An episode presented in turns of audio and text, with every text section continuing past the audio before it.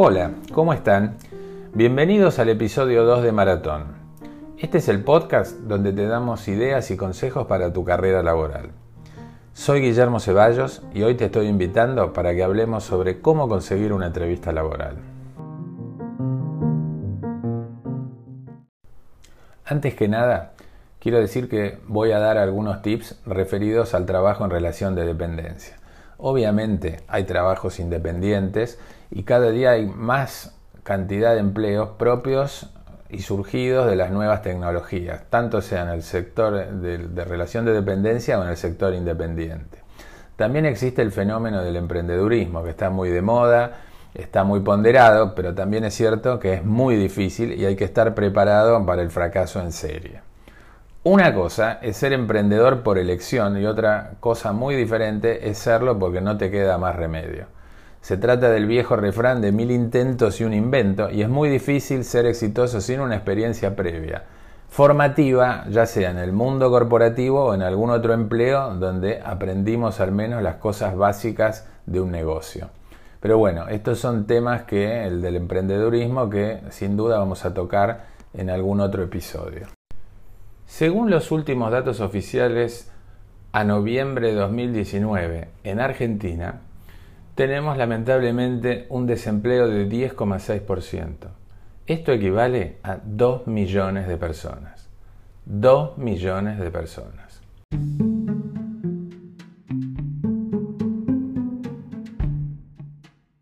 O sea, hay 2 millones de personas empujando por entrar al mercado laboral, de los cuales son, muchos son experimentados y con cargas de familia, por lo que están dispuestos a tomar trabajos calificados o no con menores salarios.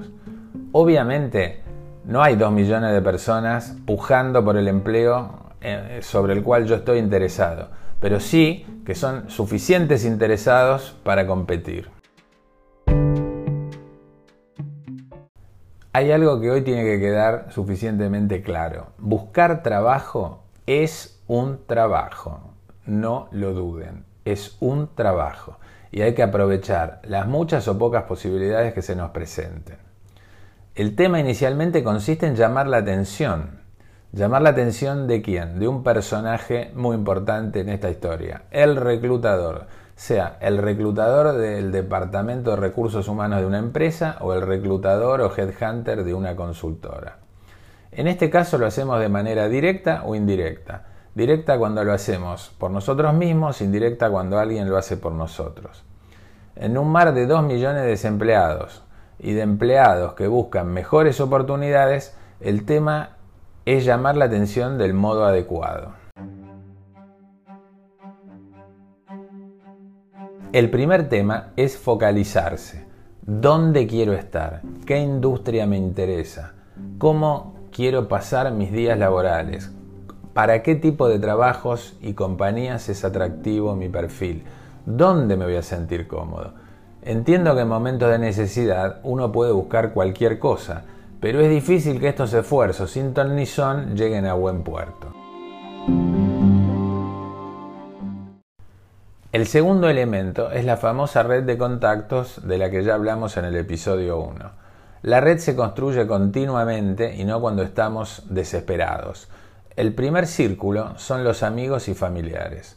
Todos los demás hay que cultivarlos. Para los más jóvenes, una fuente absolutamente desaprovechada son sus profesores universitarios. Muchos profesores tienen una vida profesional más allá de la docencia y puede ser que trabajen en una empresa o industria que nos interese.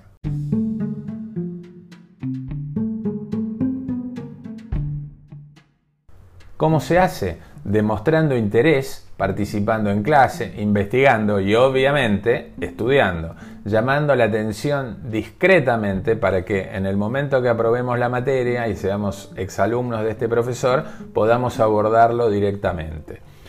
Conozco muchos casos de profesionales exitosos que deben los primeros pasos de su carrera a profesores que supieron ver su talento, pero que obviamente estos fueron alumnos que llamaron la atención positivamente. Otra forma de hacer contactos es hacerse tiempo para asistir a eventos, congresos, presentaciones de libros, disertaciones académicas, ferias de empresas, tanto para aprender como para, obviamente, desarrollar los contactos. También funciona realizar trabajo voluntario, no solo porque es gratificante, me estoy refiriendo a hacer trabajo voluntario en una, ONG, sino también porque desarrolla contactos en acción, que es una muy buena forma de generar nuevas fuentes de referencias.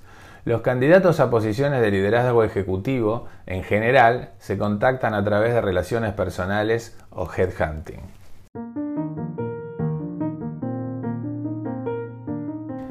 Alguna vez eh, me presenté en una conferencia que daba un headhunter. Obviamente tenía interés en que me viera y me pareció que era un buen modo de aproximarme sin tener que llamarlo por teléfono.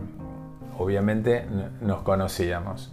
Eh, asistí a su conferencia, me senté en primera fila, hice un par de preguntas durante su exposición y al terminar la exposición cuando me saludaba me dice, tengo una búsqueda que quizá te interese. Eso se transformó en un empleo. Bueno, hay que estar a la casa de las oportunidades. En tercer lugar, hay que desarrollar un perfil profesional en las redes sociales. Para buscar candidatos, los reclutadores lo tienen que buscar donde se encuentran, sea en el mundo real o virtual. Obviamente se encuentran en ambos mundos, pero generalmente se conectan a través de la web. Navegan en los portales de empleo, en las redes profesionales y en las webs corporativas. Hay que desarrollar un perfil de LinkedIn, red social laboral o red profesional laboral por excelencia, y preocuparnos en desarrollarlo mucho más que al de Tinder explicitar las funciones que desempeño, las fortalezas, un número moderado de recomendaciones, utilizar fotografías profesionales, definir el rol que desempeño con un nombre suficientemente claro para que se entienda lo que hago y no con nombres extraños o siglas que solo significan algo para el que trabaja en dicha empresa y son imposibles de identificar por los algoritmos. Adicionalmente, poner en LinkedIn un mail que se utilice regularmente para recibir notificaciones y no uno de baja utilización. Las mismas sugerencias para cuando se abren cuentas en las páginas de buscadores de empleo, Boomerang, Zona Jobs, Computrabajo, entre tantas otras.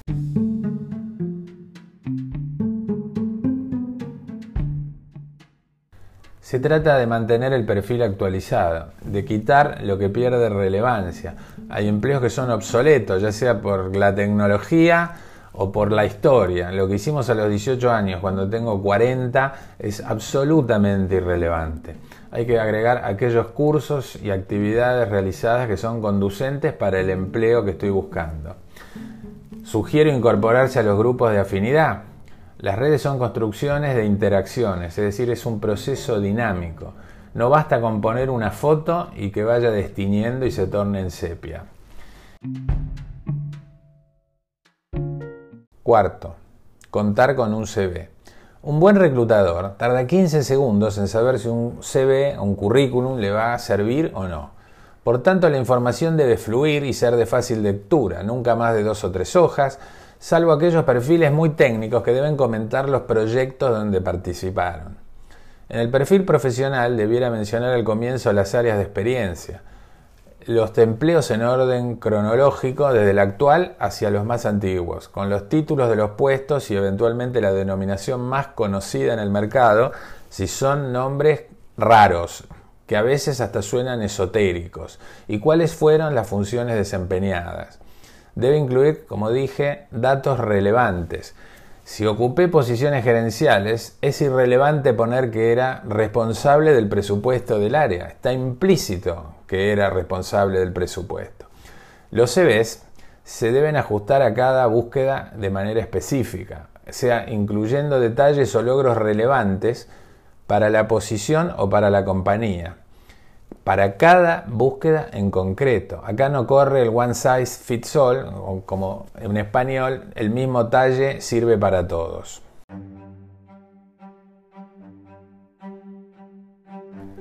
Quinto y último, pero no menos importante, es mantener durante todo el proceso la confianza en uno mismo. Confianza no es soberbia, es saber que valemos, pero que no sabemos todo, que tenemos muchas oportunidades de mejora y que si nos hemos preocupado por formarnos a lo largo de los años, claramente vamos a llegar a buen puerto.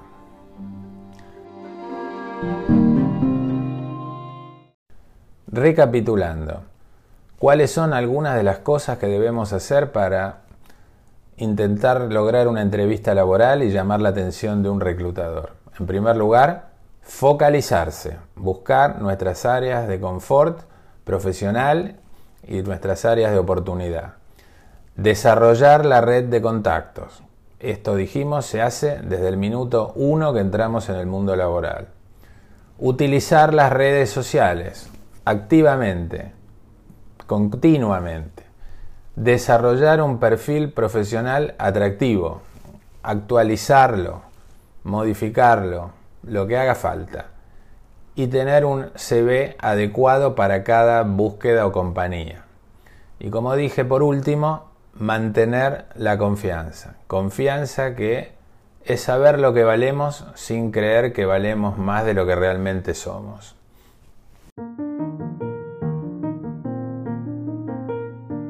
Bueno, hemos llegado al final por hoy. Espero que haya sido de utilidad. Próximamente hablaremos sobre cómo afrontar una entrevista Así que los invito a suscribirse al podcast y no perderse los próximos episodios. Muchas gracias y nos estamos viendo y escuchando.